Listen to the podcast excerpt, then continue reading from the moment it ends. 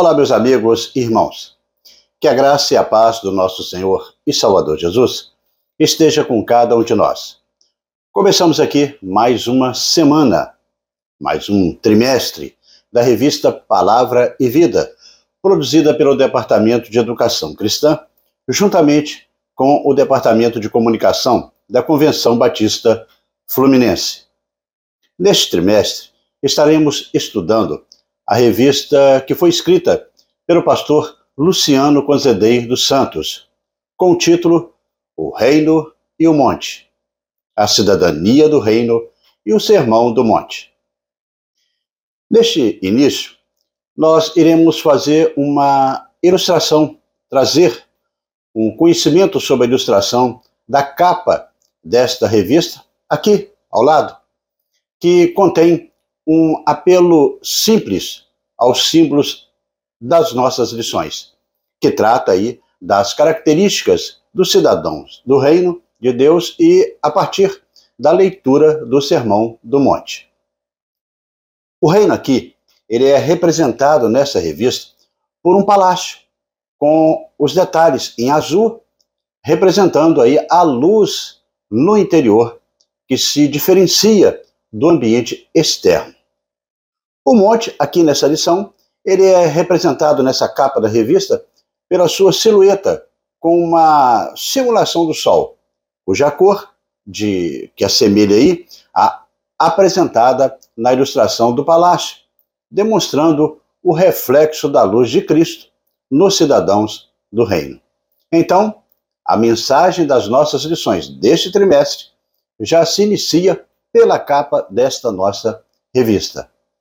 Antes de começarmos a apresentação desta primeira edição, que traz o título O Reino de Deus, eu te convido a se inscrever gratuitamente no nosso canal, no botão aqui embaixo, onde está escrito Inscreva-se. Curta, deixe o seu comentário e acione o sino das notificações para que você possa receber as lições no momento em que publicarmos. Compartilhe para que mais pessoas também possam, juntamente com a gente, desfrutar da aprendizagem da palavra de Deus. Toda semana nós estaremos publicando aqui uma nova lição para estudarmos juntos. A lição de número 1, um, como eu disse, traz o título O Reino de Deus. E tem o texto base no capítulo 5 do livro de Mateus. E nós estaremos trabalhando dos versículos 12 até o 15 deste capítulo para que possamos introduzir aqui nesta nossa lição. E o texto ele nos diz assim: Alegrem-se e regozijem-se, porque grande é a recompensa de vocês nos céus. Pois da mesma forma perseguiram os profetas que viveram antes de vocês. Vocês são o sal da terra, mas se o sal perder o seu sabor, como restaurá-lo? Não servirá para nada, exceto para ser jogado fora e pisado pelos homens. Vocês são a luz do mundo. Não se pode esconder uma cidade construída sobre um monte. E também ninguém acende uma candeia e a coloca debaixo de uma vasilha. Pelo contrário, coloca no lugar apropriado, e assim iluminará a todos os que estão na casa.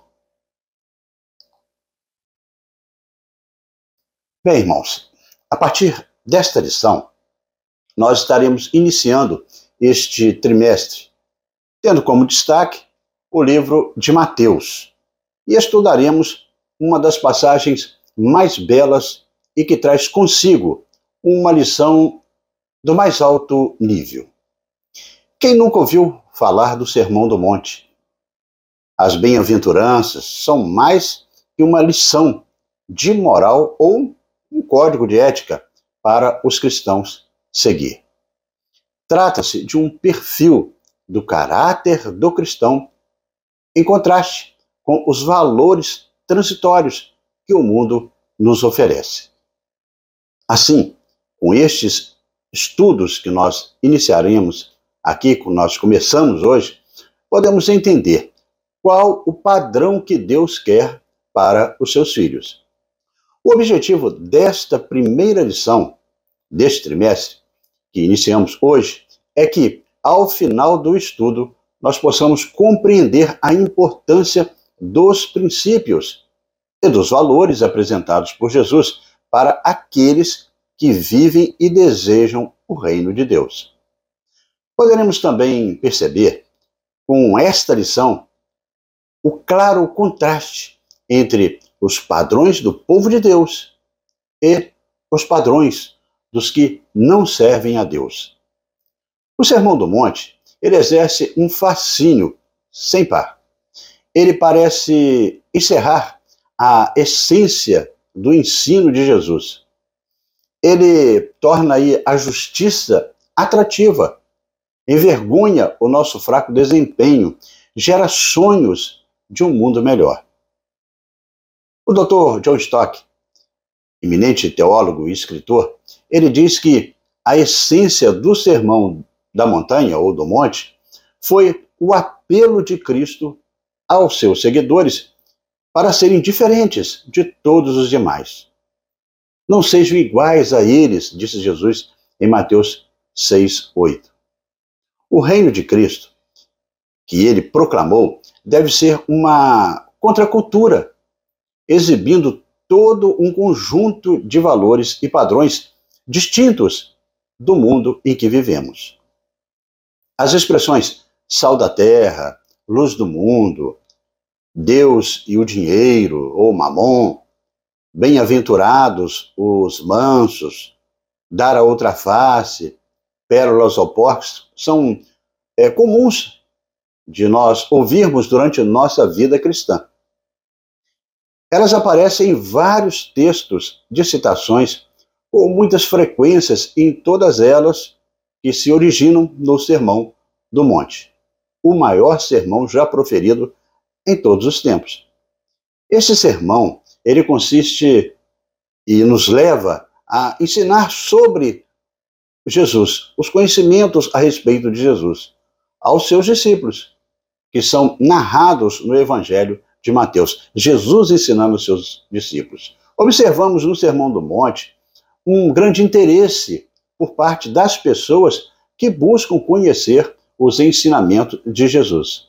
Embora não obstante, percebemos ser pouco conhecido e certamente os princípios aqui elencados menos obedecidos. No transcurso do seu ministério, Jesus ele frequentemente se dirigia às multidões desta forma. Isso também aconteceu em Mateus a partir do capítulo 5. O discurso todo ele é antecedido por uma narrativa introdutória do escritor do livro, e que diz: E ele abriu a sua boca, passou a ensiná-los, dizendo assim. E dessa maneira retrata, a partir do verso 2 do capítulo 5, também o livro de Lucas 6:20. Os escritores dos dois livros, eles encerram a narrativa com as mesmas palavras, onde eles dizem: Ora, quando Jesus acabou de proferir essas palavras, estavam as multidões maravilhadas de sua doutrina. Assim refere os livros de Mateus 7, 28 e Lucas 7, 1. Em ambos os evangelhos, o cenário histórico é o mesmo, o Sermão do Monte. É precedido aí por uma grande multidão que se reúne para ouvir o Mestre. O Senhor Jesus, é claro, ao descrever como ficam a vida e a comunidade cristã quando são conduzidos pela graça de Deus e como nos conduz a uma compreensão clara de como deve ser a vida neste reino.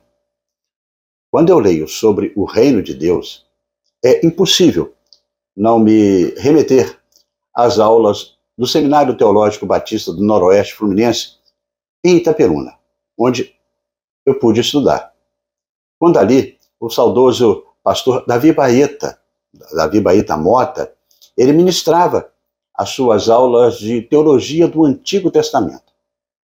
Naquele cenário de aprendizagem, o pastor Davi Baeta, ele nos mostrava a amplitude do reino de Deus dentro do contexto histórico da sua aplicabilidade no nosso cotidiano. Pois bem, a concepção de reino de Deus é primordial para nós podermos seguir na direção da cruz de Cristo. No livro de Marcos, no capítulo 1, no versículo 15, o autor daquele livro, ele destaca que o tempo era chegado. Dizia ele: o reino de Deus está próximo. Arrependam-se e creiam nas boas novas. Não há um trecho no Sermão do Monte em que não seja estabelecido este contraste entre a abordagem cristã e a não cristã. Segundo John Stott, o Sermão do Monte, ele representa o esboço mais abrangente em todo o Novo Testamento da contracultura cristã. Eis aí um sistema de valores cristãos, um padrão ético, uma devoção religiosa, uma atitude para com o dinheiro, uma ambição, um estilo de vida e uma teia de relacionamentos, tudo completamente diferente do mundo, daquilo que não é cristão. Portanto, já no versículo 23 de Mateus 4, encontramos agrupados três termos que, em grande parte, resumem, resume aí o, o ministério de Jesus, que é ensinar, pregar e curar. A introdução do sermão é a famosa passagem, tradicionalmente conhecida como as bem-aventuranças, Mateus 5, de 1 a 17. A palavra que introduz cada frase na Septuaginta, que é a versão em latim da Bíblia, é beatus, que significa muito feliz. No grego, esta mesma palavra, ela foi traduzida como makarios, que significa supremamente abençoado. Bem-aventurado, então, é aquela pessoa que é grandiosamente abençoada por Deus e por isso traz em sua vivência diária a alegria e a felicidade que estão contidas naquelas que fazem a vontade do Senhor no seu dia a dia. Bem-aventurados os pobres de espírito, bem-aventurados os que choram, bem-aventurados os mansos, Bem-aventurados os que têm fome e sede de justiça. Bem-aventurados os misericordiosos. Bem-aventurados os puros de coração. Bem-aventurados os pacificadores. Bem-aventurados os que são perseguidos. Essas são as leis do reino de Deus. Parece aí uma lista de características que o cristão ele tem e pelas quais ele passa a ser abençoado e feliz. Mas, na verdade, oferece uma série de desafios colocados por Jesus. Aqueles que desejam segui-lo, deixando claro onde deve estar a sua prioridade na vida. Se ser cristão não significa necessariamente ser pobre, oprimido, ou uma vítima, como Jesus assim foi, envolve, por outro lado, procurar ser gentil, compreensivo e reconciliador, como Jesus se propôs a ser. Então, os cristãos são todos bem-aventurados, isto é, afortunados, pois estão em termo imitando o seu mestre de todas essas maneiras. Eles pertencem a Deus e Ele está do lado deles. Sendo assim, deles é o reino dos céus. Então, irmãos, o tema essencial de toda a Bíblia, desde o começo até o fim, é que o propósito histórico de Deus é chamar um povo para si mesmo. Este povo deveria ser um povo santo, ou seja, separado do mundo, para lhe pertencer para ele obedecer e que a sua vocação deveria ser permanecer fiel à identidade, isso é, ser santo ou diferente em tudo no seu pensamento e em todo o seu comportamento. E nesse sentido que nós estaremos estudando a partir de hoje o Sermão do Monte.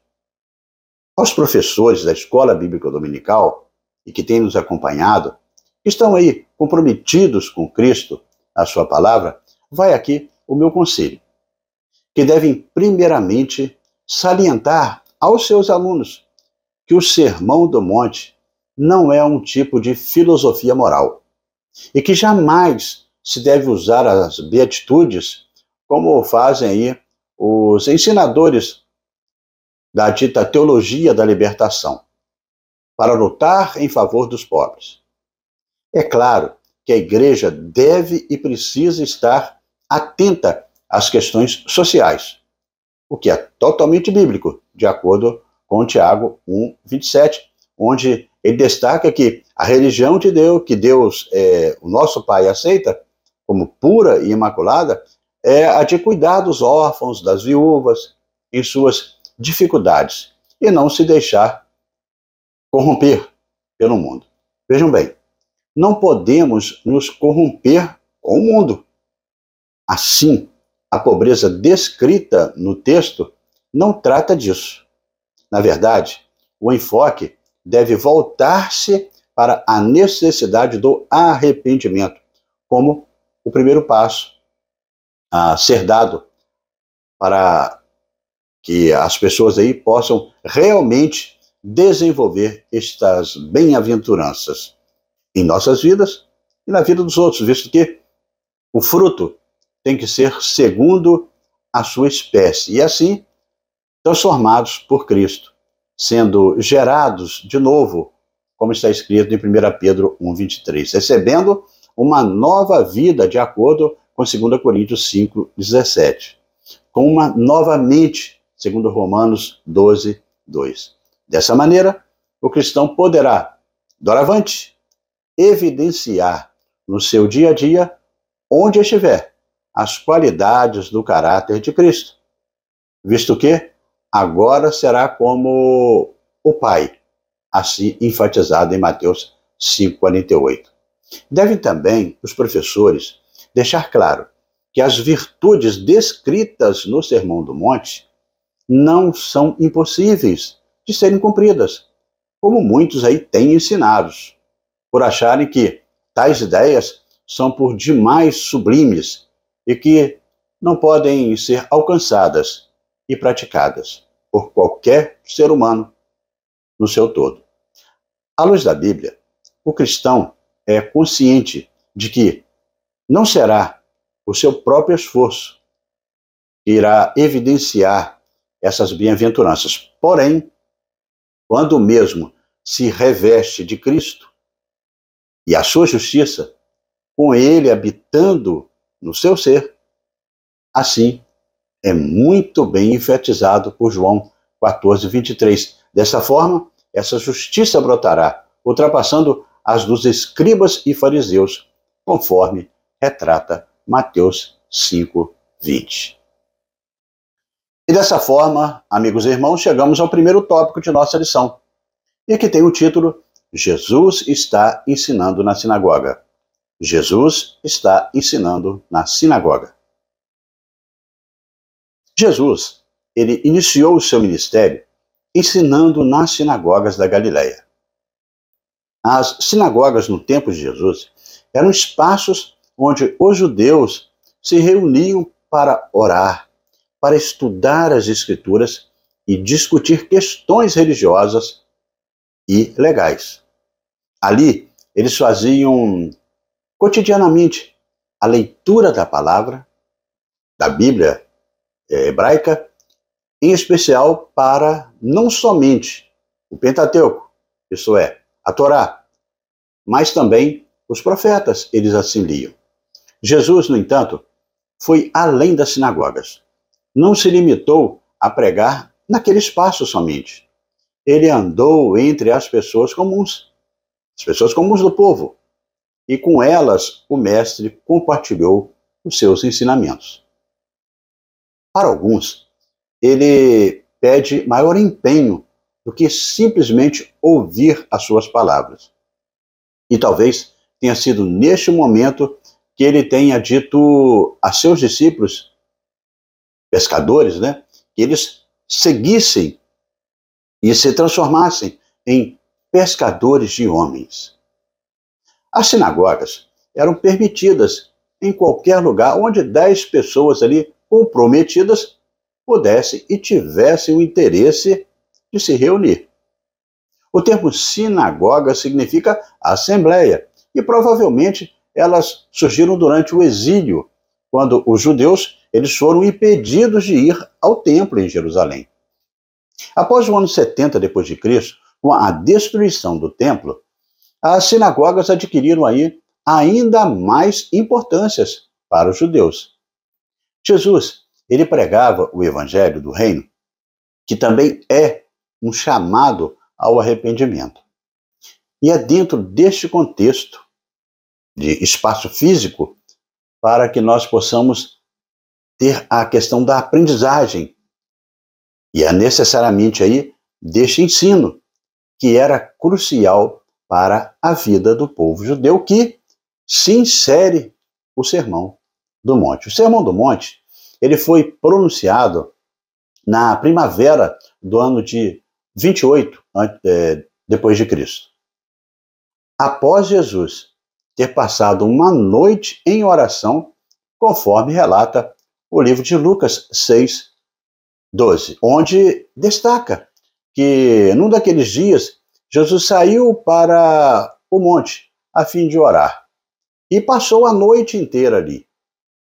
A oração foi seguida pela escolha dos doze discípulos, com os quais os evangelhos eles começam a narrar, como Marcos e Lucas. Essa escolha, por sua vez, foi sucedida por uma outra, onde muitos enfermos é, começaram a procurar a Jesus. Assim, depois desses episódios aqui elencados, vem uma sequência, o Sermão do Monte ou da Montanha. O que chamamos de Sermão da Montanha é apresentado por Mateus como ensino. Este ensinamento deixou as multidões maravilhadas de sua doutrina, porque ele as ensinava com excelsa, opulenta, elevada e transcendente autoridade, e não como os escribas e fariseus. Dessa maneira, nós temos aqui uma ideia clara a respeito deste reino, comparando dois textos Marcos 9:45 e Marcos 9:47, que retratam a busca por uma vida distinta em comunhão com o Senhor e a ideia do único caminho que é este reino, conforme o relato aí nos capítulos de Mateus 5, 6 e 7 que estudaremos. Donald Arthur Carson, teólogo e professor do Novo Testamento, em sua exposição sobre o Sermão do Monte, ele afirma que o reino dos céus é o exercício da soberania de Deus, com uma ligação direta com seus propósitos de salvação. O livro de Mateus 7, 13 a 14 enfatiza: entrai pela porta estreita, larga a porta, espaçoso é o caminho que conduz para a perdição. E são muitos os que entram por ela. Por estreita ser a porta, apertado o caminho que conduz para a vida, e são poucos os que acertam com ele. Os que estão no reino têm a vida e os que não estão no reino precisam receber a vida em Deus. Certamente, você já pôde encontrar aí em seu dia a dia pessoas que são muito religiosas e que apresentam uma apreciação de si mesmas às vezes, bastante elevadas. Essas pessoas contam aquilo que fazem, menciona as suas boas obras, apresentam-se muitas vezes até de maneira indelicada, mostrando-se ser superiores às outras pessoas. Geralmente, o pensamento da maior parte das propostas religiosas é assim, semelhante quando as pessoas avaliam os seus feitos, contabilizam aí também os seus méritos e se comparam com aqueles que agem de modo aparentemente inferior aos procedimentos de tais pessoas. Assim eram os fariseus. Quando chegamos ao capítulo 5 de Mateus, nós temos muitas surpresas quanto a isso. Porque Jesus agora ele apresenta o seu primeiro discurso público neste livro e vai nos falar sobre o seu reino, que tem uma ética, um comportamento, um ideal bem diferente e também os seus procedimentos daquelas daqueles religiosos de sua época. E que surpreende, pois ao invés de falar de valores e ideias que talvez fossem as mais disputadas e interessantes na sua época, no seu mundo, no mundo judaico, greco-romano, daquele período, a sua proposta é diferente e nos apresenta uma espiritualidade surpreendente, iniciando com as bem-aventuranças, como destacamos na nossa introdução. Aqui nós encontramos a grande importância do Sermão do Monte para a vida cristã, pelo fato de nele constar a sinopse do ensino ético das exigências de Cristo para aqueles que desejam fazer parte do seu reino. E neste caminhar, amigos e irmãos, nós chegamos ao segundo tópico da nossa lição e que tem o título A quem é dirigido? A quem é dirigido? Cristo, ele desejava, por meio de suas mensagens, que eram apresentadas no Sermão do Monte, formar, enquadrar, é, modelar cada discípulo seu, de acordo com os seus ideais e também o seu caráter ali apresentados. Podemos acrescentar a tudo isso que as verdades do Sermão do Monte só podem ser vividas por aqueles que já ouviram a mensagem do arrependimento, a qual foi primeiramente pregada, e assim, já transformados, buscam viver no reino espiritual, desenvolvendo a vida e a conduta de acordo com os ensinos expostos por Cristo, sem hipocrisia ou qualquer fingimento. Isto posto, o sermão ele é dirigido a todos os que seguem a Jesus, mas não é seguir como seguem aí uma série de TV, uma novela, filmes de plataformas que são específicos aí em seriados, ou um youtuber famoso. Seguir aqui é expressamente definido como aqueles que aplicam as suas promessas e exigências a todos os cristãos. O querigma, que é uma particular pregação uma proclamação, e o didaque, que é específico ensino, podem ser distinguidos. Querigma era uma proclamação para o mundo, e didaque é uma instrução para a igreja. Dessa forma, o sermão da montanha é ensinado em um contexto de misericórdia. Ele é precedido por uma declaração sumária do ministério de Jesus de curar, ensinar, pregar, que eram mostradas para nós, que são mostradas para nós em Mateus 4, 23. E alguns relatos, como misericórdia, cura, cuidado, com um quadro tocante aí da compaixão de Jesus pelas multidões, que eram negligenciadas. É vida de Deus e não um manifesto de marketing de acordo com o pastor norte-americano é, John MacArthur Jr., né? que ele é conhecido por o seu programa de rádio, veiculado internacionalmente, que, com o título de Graça para Você. Diz ele que, enquanto a pregação de Jesus a respeito do reino e as curas miraculosas aí atraíam multidões, em Mateus 5 inicia com o Senhor Jesus vendo as multidões e se preparando para ensiná-los. Há que se dizer que, ao todo aí, no Sermão do Monte, tem o seu peso teológico, porém fazendo o destaque das lições principais que nós veremos como com três partes aí que a gente pode identificar, né? Influência na vida do povo de Deus, tanto na consciência como na área litúrgica, que são as seguintes: as bem-aventuranças, a oração, o Pai Nosso e a oração do Pai Nosso e a regra áurea. A começar pela primeira, as bem-aventuranças, a ênfase é em como devem viver os seguidores de Cristo. E envolve as exigências éticas. Na segunda parte, tem-se aí a oração, que é feita ao Pai, a qual deve ser simples, tendo ciência da soberania divina, do endereço da oração e da duplicidade do perdão. Posto que o cristão sabe que foi primeiramente perdoado pelo Pai, de modo que tem capacidade para perdoar também ao seu irmão.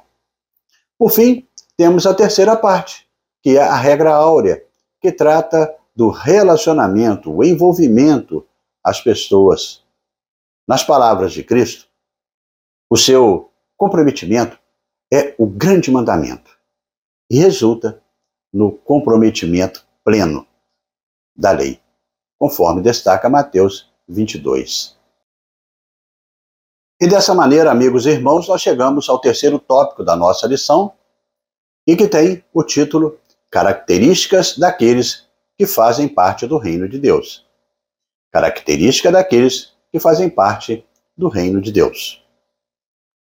Mas o que são características em se tratando de vida pessoal? Bem, característica é o traço, a propriedade ou a qualidade distinta e fundamental de uma pessoa. São qualidades particulares que podem ser psicológicas, intelectuais, físicas, entre outras. E muitas, né? Como, por exemplo, uma determinada pessoa é uma pessoa amável. A sua principal característica pessoal é a gentileza. Sempre com palavras doces e disposta a ajudar. Ajudar as outras pessoas. E assim, tem por sua vez algumas características que são destacadas pela palavra de Deus. E aqui nós podemos elencar algumas, algumas delas aí de forma resumida, a saber, são pessoas arrependidas, que têm o desejo de aprender e, por conseguinte, praticar o que aprendeu. E aí falaremos sobre um pouco sobre elas. A primeira aí, quanto ao arrependimento. O Evangelho de Lucas, no capítulo 15, no versículo 10, destaca que a alegria na presença dos anjos de Deus quando um pecador se arrepende. O teólogo holandês Louis Beckford, ele cuja obra tem sido muito influenciada aí no ensinamento na América do Norte, na América Latina, no campo da teologia sistemática. Ele ensina que o arrependimento ele é uma mudança operada na vida consciente do pecador, por meio do qual abandonou o pecado. Já o teólogo inglês Philip Watson, ele aponta para uma mudança de mente, observando em Mateus 11, 5, que não se trata apenas de escutar, mas de dispor o coração para aceitar o que se escuta. O Senhor Jesus e Salvador, mas também o Senhor de nossas vidas, assim transformado. E aqui é bom a gente fazer uma distinção entre ouvir e escutar. Ouvir é um processo mecânico, referente aos sentidos da audição. É além da sua vontade, a não ser que você tape os ouvidos. Já escutar é uma ação que depende da sua vontade em prestar atenção, em procurar entender o que está sendo dito, refletir e depois de assimilado o conteúdo, concordar ou não. Escutar requer mais que ouvir, ou seja, a pessoa tem que prestar atenção ao assunto, entender do que se trata, perceber o que foi dito, sentir as palavras, memorizar o assunto e opinar, levar considerações e agir, não em conformidade. Quando nos arrependemos, queremos sempre procurar escutar os preceitos divinos para a nossa vida. O segundo caso é o desejo de aprender. Aprender, este verbo transitivo direto e transitivo indireto, nos impulsiona a, o caminho de começar a compreender melhor as coisas quando é, nós vamos escutando. Isso se dá, normalmente, pelo uso da vivência, da sensibilidade. As pessoas foram além da cura miraculosa. Queriam saber mais, desejavam compreender melhor. O Senhor Jesus nos convida. Tomem sobre vocês o meu jugo e aprendam de mim, pois sou manso e humilde de coração, e vocês encontrarão descanso para as suas almas. Mateus 11, 29. Dessa forma, o ato de aprender é o que fazemos aqui em nosso canal. Toda semana, em nossas igrejas, de maneira contínua, e é o ato de adquirir conhecimento, habilidades ou competências por meio de estudos, experiências e também a prática. É um processo contínuo de absorção e assimilação de informações que nos permite crescer e também desenvolver-nos pessoalmente. E é neste contexto que a nós vemos aí a direção do Mestre Jesus no Sermão do Monte. O terceiro, a prática, em Tiago 1, 21, 22, nos demonstra que praticar é sair da teoria e executar aquilo que aprendemos. Quanto a isso, há diversos pontos no Sermão do Monte que são prementes e necessários para a igreja viver no seu dia a dia. Vida com Deus, escolhas diárias e princípios eternos são imprescindíveis para a nossa vida como cristãos. Praticar é escolher, e isso é inevitável. Neste reino não existe sincretismo é, condescendente na vida com Deus. Não há possibilidade de uma síntese razoavelmente equilibrada de elementos religiosos díspares, oriundos aí de diferentes visões do mundo ou de doutrinas distintas. Os caminhos traçados por Jesus para nós é único. Não há a, de tal preciso aí, eu, eu vou escolher ou não. A prática diária revela o caminho que escolhemos. Lembre-se que a porta é estreita e apertado o caminho que conduz a vida. E são poucos os que acertam com ele. Mateus 7, 13 e 14.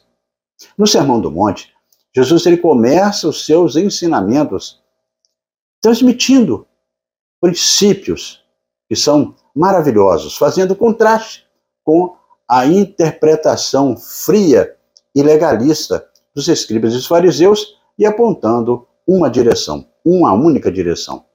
E é neste tema que estaremos estudando e aprendendo e praticando em todo este trimestre. E assim, amigos e irmãos, chegamos à conclusão desta primeira edição de 2024 da revista Palavra e Vida. Você faz parte do reino de Deus, que nós aí apresentamos aqui hoje e nos foi apresentado. Esteja atento ao caminho que parece fácil, frequentemente identificado como largo e confortável. Ele oferece amplo espaço para diversas opiniões e flexibilidade moral, tolerância e permissividade. São traços distintos daqueles que seguem por este caminho. Restrições morais, limites contra os pensamentos ou comportamentos pecaminosos são ignorados. O Senhor Jesus está transmitindo a mensagem de que, no reino de Deus, as coisas não seguem esta mesma direção. E exploraremos isso nos estudos que seguirão. O filósofo francês Blaise Pascal, ele, Blaise Pascal, ele dizia que há duas provas para a fé: a empírica, que se baseia na investigação, e a prova existencial, que se baseia na experiência individual. Para o crente em Deus e discípulo de Jesus, há mais que provas existenciais, que se sujeita a circunstâncias e condições. Também temos a prova empírica de pessoas no ensino e da obra de Jesus. Pascal, ele estava dizendo que se a prova existencial para encontrar sentido na vida fosse a única opção que lhe restasse, a fonte do seu coração tinha sido saciada em seguir Jesus. E assim ele estava satisfeito. Como cristão, ele se satisfazia tanto no próprio teste para a verdade da pessoa de Jesus, que era a prova empírica para ele, quanto na prova existencial proposta por aqueles que eram arredios ao arrependimento. Dessa forma, concluímos que seguir os conselhos, os preceitos, os ensinamentos, as indicações de Jesus sempre, em qualquer tempo, vai valer a pena. E dessa forma chegamos ao nosso momento para pensar e agir com quatro reflexões. A primeira, você tem uma compreensão clara do que Jesus ensinou sobre o seu reino e como isto impacta nossas escolhas diárias? Se ainda não, eu te convido a estudar juntamente com a gente as nossas lições deste trimestre. Você poderá baixar a revista Palavra e Vida no link que a gente vai colocar aqui embaixo no, na descrição do canal. Assim, você, juntamente com a gente, vai poder entender este impacto dos ensinamentos de Jesus Cristo e que são importantes para a nossa vida cristã no dia a dia. A segunda questão, você tem buscado aprender mais sobre a vontade de Deus, preconizada aí nas Escrituras e ensinadas por Jesus antes de tomar decisões? Bem, irmãos, se você tem feito isso, a nossa oração é que continue nesta busca, visto que o importante é sempre estar aprendendo aprendendo sobre a palavra de Deus. A escola bíblica dominical é um ambiente apropriado para esta aprendizagem. Dessa maneira, eu te convido a frequentar a sua igreja, a escola dominical da sua igreja, e com os irmãos aprenderem juntos a cada domingo sobre estes temas tão importantes para a vida cristã e o amadurecimento também da fé. A terceira questão a ser refletida, as características explícitas no reino de Deus são refletidas a outros naturalmente. ou as suas escolhas e práticas não condizem com o que Cristo ensinou? Olha, a nossa busca é sempre fazer a vontade de Deus. E esta prática é a nossa pregação do Evangelho. O nosso jeito de viver vai falar bem alto de quem é Cristo, Jesus, em nossas vidas. Assim, eu creio. Em quarta e última reflexão, ore por sua vida e peça ao Senhor que te ajude a viver para a sua glória. A cada dia, nesta busca, devemos ter em mente que o importante é uma vida de comunhão com Deus. Na procura incessante de caminhar segundo as orientações do Pai. E isto só será possível se tivermos intimidade com o Senhor, que só é alcançada com oração, adoração, estudo da Sua palavra e disposição a fazer a Sua vontade na nossa vida. Que Deus possa a cada dia estar penetrando em nossa mente e em nosso coração, para que isso tudo possa ser uma realidade em todos nós. Que Deus continue nos abençoando. E assim, amigos e irmãos, terminamos mais uma lição da revista Palavra e Vida. Mas antes de você sair, eu te convido a se inscrever no nosso canal. No botão aqui embaixo, onde está escrito Inscreva-se. Curta, deixe o seu recado, acione o sino das notificações e compartilhe para que mais pessoas também possam desfrutar do conteúdo para a edificação de cada um na aprendizagem da palavra de Deus. Na próxima semana, nós estaremos estudando a lição de número 2, com o título O Caráter do Cristão o caráter do cristão. E estaremos publicando aqui esta nova lição, se Deus assim nos permitir. Amém?